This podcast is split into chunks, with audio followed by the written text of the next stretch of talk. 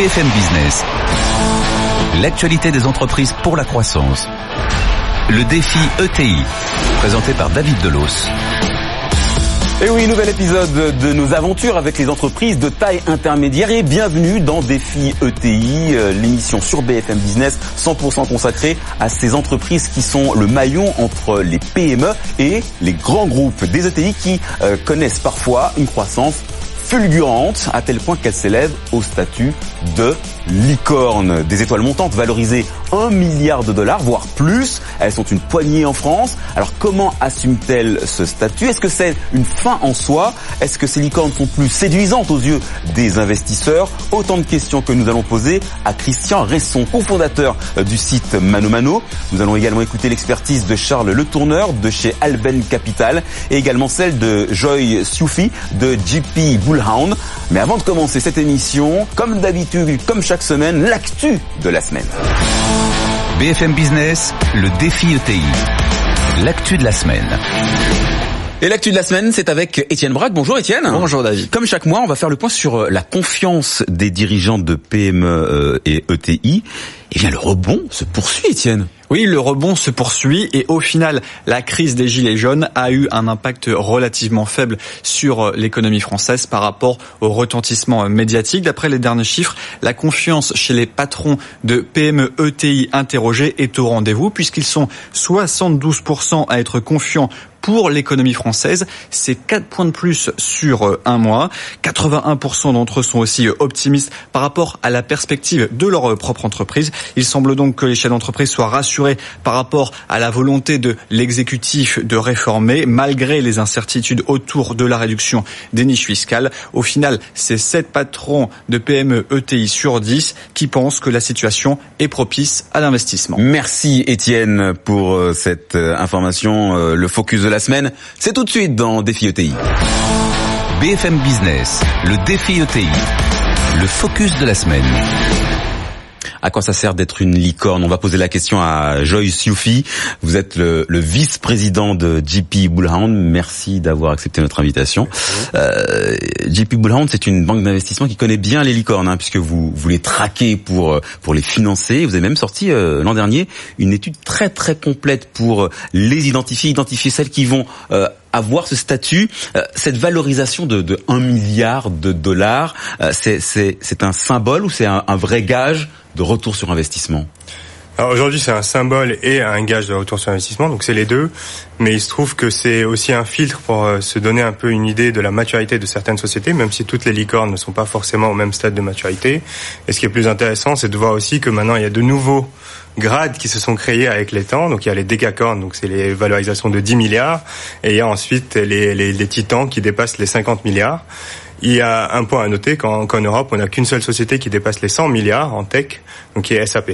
Donc ça donne aussi un, une sorte de de motivation pour les nouvelles licornes pour dépasser, on va dire, SAP dans les prochaines années. Donc on a comme ça des, des, des stades qu'on qu'on peut se fixer pour euh, pour faire euh, grossir le, le, business. Alors il y a une soixantaine de licornes en Europe, mais la France est à la traîne, hein, avec une, demi-douzaine de sociétés seulement qui peuvent prétendre à ce titre. Alors je vais juste donner un, comparatif que j'ai trouvé que je trouve assez assez étonnant. Les licornes françaises dans leur ensemble, pèsent moins de 5 milliards d'euros contre plus de 500 milliards pour l'ensemble des licornes américaines. Comment est-ce qu'on explique ce retard?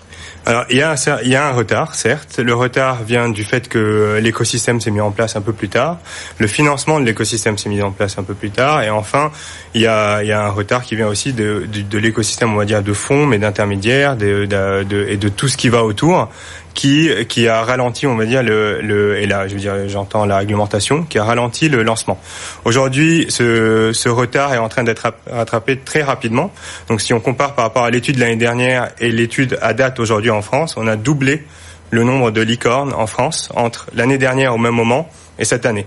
Donc euh, ce rythme-là de doublement, on va dire, de nombre de licornes est, est loin devant, on va dire, ce qu'on voit, euh, que ce soit en Angleterre, en Allemagne, qui nous dépasse, on va dire, en nombre de licornes et en valeur de licornes. Euh, en, euh, C'est qu'on en a, on en a moins, on en a moins. On en a moins, mais aujourd'hui notre nombre est en train de doubler. Et donc on en a aujourd'hui atteint un rythme, un nombre de 9 licornes contre 4 l'année dernière. D'accord. Donc donc c'est vraiment un, un un progrès significatif. L'autre point, c'est qu'il y a un souffle qui est en train de prendre. Donc, si, si on compare juste le financement entre 2015 et 2019, le financement euh, est généralement rythmé par étapes. Donc, il y a vraiment le début, ensuite il y a les, les stades, on va dire, de maturité entre la série A, la série B, la série C, jusqu'à la série F, si, si, si on arrive. Et donc, il se trouve qu'aujourd'hui, autant en France, il y avait un grand pool d'investisseurs qui investissaient plutôt dans le early stage, donc vraiment au mmh. tout début, à et la naissance de l'entreprise, à la naissance, et ensuite euh, moins de fonds pour euh, accompagner la croissance et ensuite le late stage ou, ou, ou la sortie. Aujourd'hui, un, les fonds français et les fonds européens se sont structurés pour accompagner ces cycles de croissance, mais trouve qu'il y a plus de sociétés à financer dans ces cycles-là. Et donc c'est ce qui fait qu'a priori, si on réfléchit juste par étapes, a priori, on est euh, le rythme qu'on a vu cette année en nombre de licornes devrait continuer et perdurer dans les prochaines années. Et parmi les sociétés les plus prometteuses que vous avez identifiées, est-ce qu'il y avait euh, Mano Mano? Absolument. Donc Mano Mano en fait en fait partie depuis euh, depuis quelques années maintenant. Donc ce n'est pas on n'a pas attendu la dernière levée pour l'identifier. Ceci dit, il y en a de plus en plus et de nouvelles qui euh, qui, qui apparaissent alors dans le portefeuille d'Alven, mais globalement on, on a on a aujourd'hui une statistique qu'on a qui est pas qui apparaît aussi dans le rapport l'année dernière et qui réapparaîtra dans la nouvelle version, c'est qu'aujourd'hui en France, on a un cinquième, je veux dire un cinquième des, des sociétés à vocation d'être licorne euh, sont françaises et c'est autant qu'en Angleterre et c'est le plus haut euh, ratio, on va dire, de sociétés à vocation d'être des licornes. Alors vous l'avez compris, hein, si je si j'ai évoqué Manu Mano, c'est parce que euh, l'un de ses cofondateurs est avec nous euh, en plateau. Bonjour Christian Resson. vous venez de lever 110 milliards d'euros, c'est pas mal ça pour une 110 millions. 110 millions, pardon, 110 millions, pardon, 110 millions d'euros. c'est pas mal pour une aventure qui a commencé en, en, en 2013. On va en parler ensemble, mais d'abord le parcours de Mano Mano raconté par Étienne Braque. En moins de 7 ans, Mano Mano a réalisé une percée fulgurante dans le e-commerce au point de se revendiquer comme leader européen du bricolage et du jardinage en ligne, un marché qui est dominé à près de 80% par les Leroy Merlin, Brico Dépôt et autres Castorama. Pour affronter cette concurrence et accompagner sa croissance, le site vient de réaliser une levée de fonds de 110 millions d'euros avec l'objectif de franchir le milliard d'euros de chiffre d'affaires faire d'ici l'année prochaine. Pour cela, l'entreprise va continuer à consolider sa présence à l'international, où le site est présent dans six pays, mais aussi en visant le marché du B2B pour proposer une nouvelle expérience aux artisans. Et pour les bricoleurs, le site met en avant une communauté qui se partage conseils, vidéos ou encore fiches pratiques pour faire le poids face aux géants du e-commerce. Mano Mano a également misé sur la logistique et sur les services avec la livraison en 24 heures gratuite pour les achats supérieurs à 30 euros. Autant de services et de recettes qui lui permettront sans aucun doute d'être la licorne française de demain. avant de, de, parler de cette prochaine étape, hein, de devenir la licorne de demain, euh, comment est-ce qu'elle est née cette idée euh, de Mano Mano? C'était quoi le déclencheur? C'est une histoire d'homme, Mano Mano, donc avec Philippe Duchanville, euh, cofondateur avec moi. C'était une rencontre, on était dans un fonds d'investissement et on avait une vraie volonté de de, de, de, sortir de là où on était, de sortir de, de façon de deux façons, un monter un business et deux de pouvoir déployer euh, la vision humaine que nous avions un peu du monde. C'était un peu utopiste, euh, c'est toujours utopiste, mais on est on, est des fervents là-dessus. On y croit fort et donc c'est cette cette cette forte rencontre humaine qui a fait que euh, en essayant d'étudier un peu nos hobbies, nos passions, qu'on évite de tomber sur le, bricolage.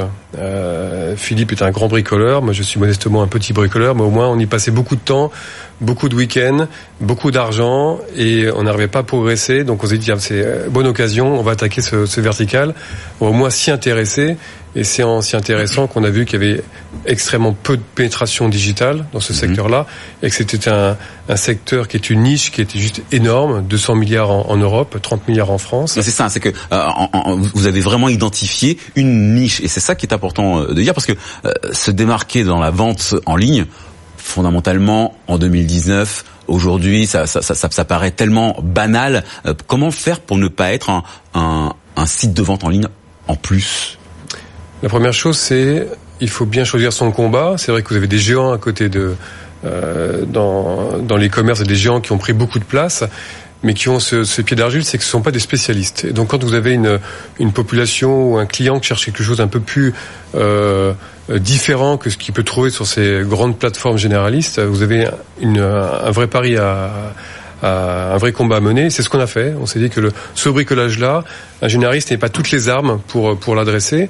Et donc on a déployé à la fois des services, on a déployé du conseil, on a déployé euh, même l'aspect euh, euh, tarifaire est important. Donc c'était vraiment cette spécificité et le fait qu'aujourd'hui on est on est un, un multi-spécialiste dans toutes les familles de bricolage fait que ça fait vraiment la différence et c'est comme ça qu'on gagne la donne face à, à ces gros géants chinois et américains pour revenir au, au, au sujet de, qui nous préoccupe, euh, le statut de licorne, ça vous fait rêver?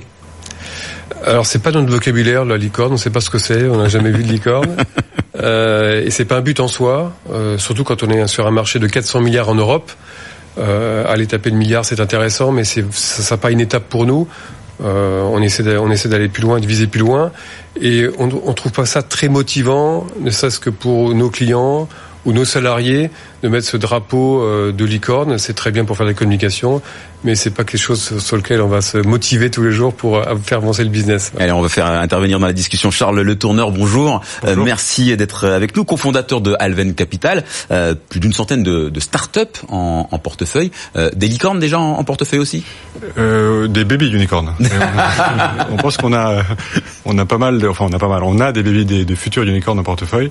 Notre métier, en fait, c'est de rentrer tôt dans les affaires on voit beaucoup de dossiers, euh, de prendre pas mal de risques et euh, justement d'identifier potentiellement des sujets qui vont être gros plus tard. D'accord. Euh, Vous faites partie du premier du premier étage de la fusée financière que décrivait tout à l'heure Joyce Youfi. Exactement. On est vraiment, enfin, on est le premier tour institutionnel, ce qu'on mm. appelle la série A.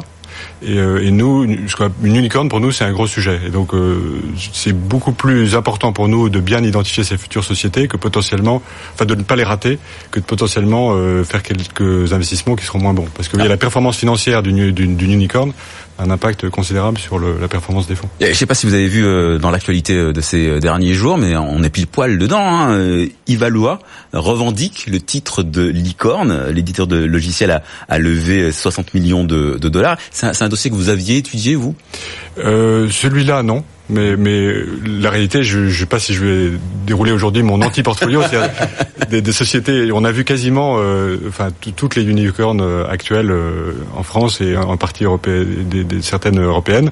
Euh, on en a fait un certain nombre, on les a pas toutes fait. Voilà. D'accord. Euh, J'aimerais savoir s'il y a une recette pour devenir une licorne. On, on, on, part du principe que le chiffre d'affaires doit être doublé chaque année pendant 5 ans, qu'il faut avoir réalisé 100 millions de chiffres d'affaires au bout de, de 7 ans d'activité. C'est à peu près ça, les, les, rythmes de croissance qu'il faut? je dirais là-dessus, euh, il y, a, y, a, évidemment le, le facteur de chiffre d'affaires et de croissance, etc. Il y, a, y, a, eu des licornes qui ont été financées par euh, ce qu'on appelle les tours des méga rounds, donc des mmh. tours à plus de 500 millions, euh, qui ont atteint le, le statut de, de, de, licorne et qui étaient à des chiffres d'affaires beaucoup plus bas. Et d'autres, dans l'autre sens, chiffres d'affaires beaucoup plus élevés, n'ont pas atteint le titre de, de, titre de licorne. Ce qui est important, je pense que pour euh, la recette, il n'y a pas de recette magique pour atteindre le, le, le stade de licorne. Et comme disait euh, question, finalement, il n'y a pas, c'est pas un but en soi. Mais ce qui est intéressant, c'est de comparer du coup le fonctionnement des licornes entre euh, les États-Unis, l'Asie et l'Europe. Et il se trouve qu'aujourd'hui, les, les, les, les, quelques licornes européennes ont, ont, atteint le stade de licorne tout, euh, très souvent dans un rythme de rentabilité, donc en atteignant mmh. aussi la rentabilité, ce qui n'est pas le cas aux États-Unis ou en Asie. Et l'autre cas, c'est en faisant des acquisitions. Donc aujourd'hui, les, les licornes européennes ont fait deux fois plus d'acquisitions que les licornes américaines ou asiatiques. Et ça prouve aussi que ce démantèlement, on va dire, d'écosystème en Europe et, aider ou bien favorise l'acquisition pour essayer de gagner en taille. Charles Le Tourneur, euh, justement, vous les identifiez comment vous euh, ces sociétés euh, qui sont sur le point de passer sur ce statut peut considérer comme comme symbolique, comme le disait tout à l'heure euh, Christian. Euh, nous on les voit en fait, on les voit nettement avant qu'elles qu'elles aient des, des, démonstrations concrètes de, de statut de future unicorne. Mais ce qui ce qui fait une unicorne, c'est trois choses. C'est à la fois un gros sujet potentiel, vous voyez, un gros marché, un sujet à disrupter important. C'est un management, mais un management qui est à la fois qui est deux composantes, qui est à la fois l'envie et les compétences. C'est pas évident en fait. Vous mmh. créer une affaire qui vaut un milliard il faut ces deux choses-là et il faut à un moment donné enclencher la chaîne de financement. Et ces trois facteurs ont parfois un peu manqué dans le passé, notamment le financement et l'envie. Ce qui a vraiment changé, vous voyez, dans la culture euh, européenne et française, c'est que les entrepreneurs, euh, depuis quelques années, ils pensent gros. C'est-à-dire qu'ils démarrent des entreprises en se disant je vais, euh, notamment dans le soft, vous voyez, dans le monde du SaaS, ils pensent US, ils pensent États-Unis au moment où ils créent leur société. Donc ils ont déjà une vision globale. Alors, moi j'ai regardé un petit peu hein, l'an dernier, les, les, tours de table de plus de 50 millions d'euros ont explosé. On en compte déjà une demi-douzaine depuis le 1er janvier 2019. alors pourquoi ce, cet engouement Pourquoi ce nouvel engouement alors que en fait l'environnement économique, lui, il n'est pas des plus enthousiasmants quand on regarde bien ce qui se passe. Je, pense que le facteur déclenchement, c'est les équipes, c'est le management, parce que comme enfin, le, le, les marchés, ils sont, ils ont toujours été là, et ils sont là. Enfin, il y a un certain nombre de technologies et de niches de rupture qui créent des opportunités, mais l'opportunité était déjà là. Le financement, euh, il est déjà depuis un moment dans l'écosystème américain. Alors, il est en train de s'intéresser beaucoup à l'écosystème européen, mais ce qui a changé, c'est cette, euh, cet état d'esprit, parce qu'il y a eu des success stories. Euh, oui, les Critéo, les Neolan ont ouvert la voie. maintenant, les, les, des affaires comme Mano Mano, enfin, sont des affaires très inspirantes et emblématiques, et créent des vocations. Et les entrepreneurs français se disent aujourd'hui, je peux démarrer en France et créer une affaire mondiale. Nous, on était dans une affaire qui s'appelle euh, PeopleDoc, mhm. créée en France, basculée aux US. Le manager, le CEO est parti tout seul euh, à New York.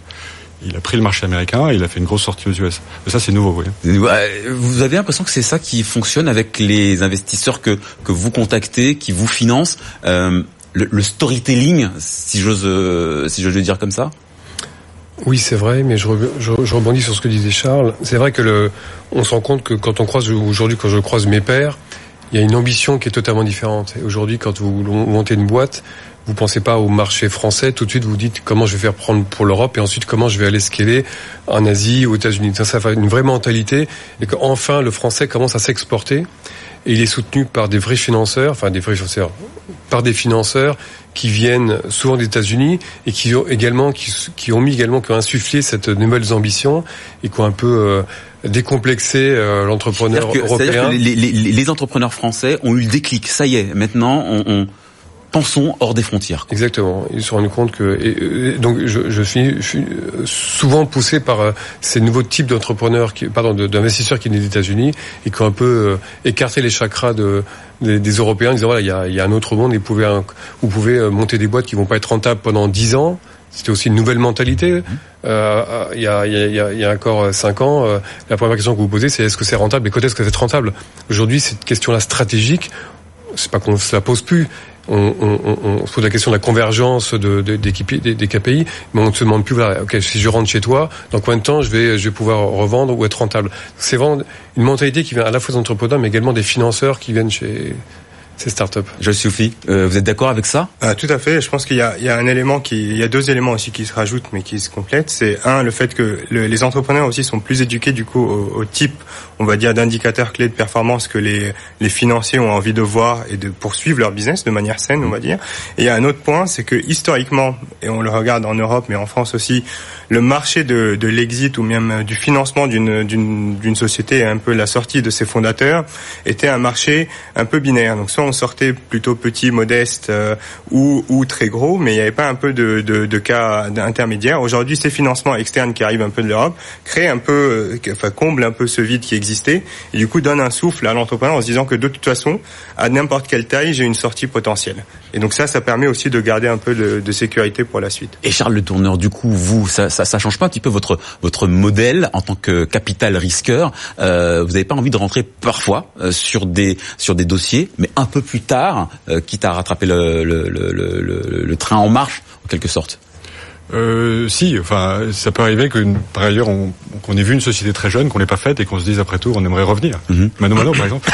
euh, mais vous voyez, en même, temps justement, ce qui va, ce que vient de dire euh, Joyce, c'est que le, le, le, marché a énormément, c'est beaucoup structuré avec des acteurs qui restent bien. Vous voyez, qui toute la chaîne de financement s'est structurée avec des gens spécialistes un peu de l'early stage comme nous, mhm. des gens plus spécialistes du, du, du late stage VC. Euh, et donc il faut il faut savoir aussi rester dans, dans son dans son marché et dans sa compétences. C'est pas exactement le même marché. Et le capital risque aujourd'hui, ça, ça, ça, ça, ça, ça a le vent en poupe, ça, ça marche bien. Est-ce que vous faites de, vous, faites vous de l'argent? Ça marche très bien. Euh, non, mais ça marche. Pardon, je pose la question non, mais, frontalement. raison, parce que il y a eu une époque un peu difficile du, de la performance du capitalisme parce que justement les sorties en Europe, c'était rare de vendre une affaire plus de 100 millions d'euros. Il n'y avait pas beaucoup de sorties à plus de 100 millions d'euros. Aujourd'hui, euh, il y en a. Euh, aujourd'hui, des, des, sorties entre 200 et 500 millions d'euros, il y en a pas mal. Euh, des baby unicorns, des affaires qui valent entre 300 et 700, il y en a aussi à mon sens, je sais pas, il y en a une douzaine dans les portefeuilles des fonds français Mhm. et, euh, et qui visent des sorties potentiellement à plusieurs milliards. Donc euh, la performance est enclenchée et, euh, et la, la plupart, enfin les bons fonds français ont des très bonnes performances. Je suis Non, tout à fait. Je pense qu'il y a, il y a un, un élément qui est important aussi, c'est que dans les, les le pour répondre à l'autre point, c'est que il se trouve qu'il y a de plus en plus de capital et le, le capital, que ce soit européen, français ou euh, américain, qui s'intéresse du coup à la France, qui fait qu'aujourd'hui on voit aussi ces, ces tours de plus en plus importants, alors qui apportent de la liquidité, qui apportent aussi une sorte de, de longévité dans, dans l'investissement et dans la, la chaîne, on va dire, d'exécution pour les prochaines années pour devenir des décacornes, mais ce qui fait que ça facilite aussi ces cycles de financement sur- pour la suite. Et Christian Resson, euh, les investisseurs étrangers, il y en a beaucoup dans, dans, dans, dans votre capital du coup? Aujourd'hui, on a un, un fonds euh, anglais, Python Capital, qui est, un- qui est un fonds qui est rentré assez tôt chez nous, qui est spécialisé dans les marketplaces. Et on vient de faire rentrer il y a un an euh, General Atlantic, Mhm. qui est un fonds américain, euh, donc euh, qui a mis plusieurs dizaines de millions chez nous il y a donc il y a un an. Oui. Et ils vous disent quoi? Que- com- Comment est-ce qu'ils s'adressent à vous? Quel est le, le, le rapport que vous entretenez avec, euh, avec ces fonds étrangers en fin de compte? On, c'est assez, enfin, le, le dialogue qu'on a avec nos futurs, enfin, nos, nos- nos- l'ensemble de nos investisseurs, c'est vrai qu'il est, il est assez différent entre celui qui vient de rentrer, le premier qui est rentré, qui est le CNCIC, qui était, qui a commencé à déjà à sortir, euh, ou les fonds comme Partech, ou des gens comme ça qui sont venus euh, très très très tôt, et les derniers qui arrivent. Il faut un peu jongler dans euh, dans les attentes des uns et des autres. C'est important aussi pour le- l'entrepreneur. Et donc vous avez des, un niveau de pas discours qui est différent, mais vous avez euh, un niveau de, de maturité de la relation qui est un peu différente euh, entre un Partech qui nous connaît depuis 4 ans ou un Atlantic qui vient de rentrer, où on a encore euh, un stade où il faut qu'on apprenne à se connaître, qu'on apprenne à, à quelle valeur ajoutée peut apporter euh, un fonds un fonds chez vous. Donc c'est un c'est vraiment une une vraie gymnastique pour un entrepreneur pour aller prendre le meilleur de l'ensemble de ses de ses partenaires euh, financeurs pour pouvoir aller encore plus vite et encore plus haut avec l'ensemble de ses partenaires. Euh, Joyce Soufi, euh, vous disiez 4 licornes l'an dernier, 9 cette année, l'an prochain combien? 15 Alors, on l'espère, on l'espère aujourd'hui. Donc, si on prend un peu ce, ce- sur les 50, on va dire qu'on avait identifié comme les prochaines licornes, et je disais un cinquième euh, est français. Donc, il y a un potentiel pour ce cinquième, on va dire, Mhm. pour tout le pour tout le cinquième de devenir des licornes. Et je pense qu'il y a aussi un potentiel non identifié de startups qui qui sont en devenir dans la- l'année prochaine ou celle d'après pour être des licornes également. Charles Le Tourneur, vous êtes d'accord avec ce, ce diagnostic? Oui, oui, je suis tout à fait d'accord. Alors, il y a, il y a un point qu'il faut quand même euh, regarder, c'est que euh, ce qu'on appelle licorne, c'est une société qui a levé de l'argent sur une certaine valorisation. Mhm. Tant que la société n'est pas sortie, le, le côté licorne n'est pas vraiment matérialisé quand même. Donc, euh, il faut quand même, ce qui, vous voyez, la vraie, le vrai résultat des courses, ce sera le jour où, où il y aura vraiment des vraies sorties, soit des rentrées, des introductions en bourse, soit des vraies sorties industrielles de plusieurs milliards. Et le fait qu'il y ait de plus en plus de, de, de fonds étrangers qui viennent sur des entreprises françaises, ça conforte l'idée que les entreprises françaises, elles ont justement pour réussir et euh, pour pouvoir grossir à ces niveaux euh, fulgurants qui, caractérisent les, licornes. Absolument. Enfin, c'est une validation du modèle. On a toujours su qu'il y avait des compétences en France. Mhm. il, il manquait un peu de fonds, mais ces fonds, ils arrivent justement par euh, un certain nombre de grands fonds internationaux. Ce qui manquait, c'était l'envie. Mais maintenant, euh, je, je pense que tous les ingrédients sont réunis et il y a déjà une démonstration concrète de, de très beaux résultats. Et le fait que JP Bullhound se soit installé en France, c'est aussi une illustration de ça. hein. Absolument. Et je pense qu'il y a deux, il y a deux, deux statistiques importantes. C'est qu'en France, euh, on a le plus grand nombre d'incubateurs en Europe. Donc égal, euh, qui dit incubateur, qui dit nombre de startups qui se créent tous les ans. Et ça ne veut pas dire que toutes les startups vont devenir des licornes, mais donc il y a un potentiel. Et l'autre point important, c'est que finalement ces startups-là créent finalement un écosystème. Et donc toutes celles qui ont réussi ont des anciens qui sont pas des anciens employés qui sont partis, qui ont la même motivation de recréer une nouvelle société. Et donc si on se contente un peu des réseaux des anciennes licornes ou des premières licornes, aujourd'hui la majorité d'entre elles ont recréé de nouvelles sociétés qui, ont, qui sont de taille considérable. Merci euh, Joël Soufi, merci euh, euh, Charles Le Tourneur euh, de euh, vos pour vos analyses. Euh, c'est bientôt la, la fin de cette émission, mais comme d'habitude, on ne se quitte pas avant le mot du patron. BFM Business, le défi ETI. Le mot du patron.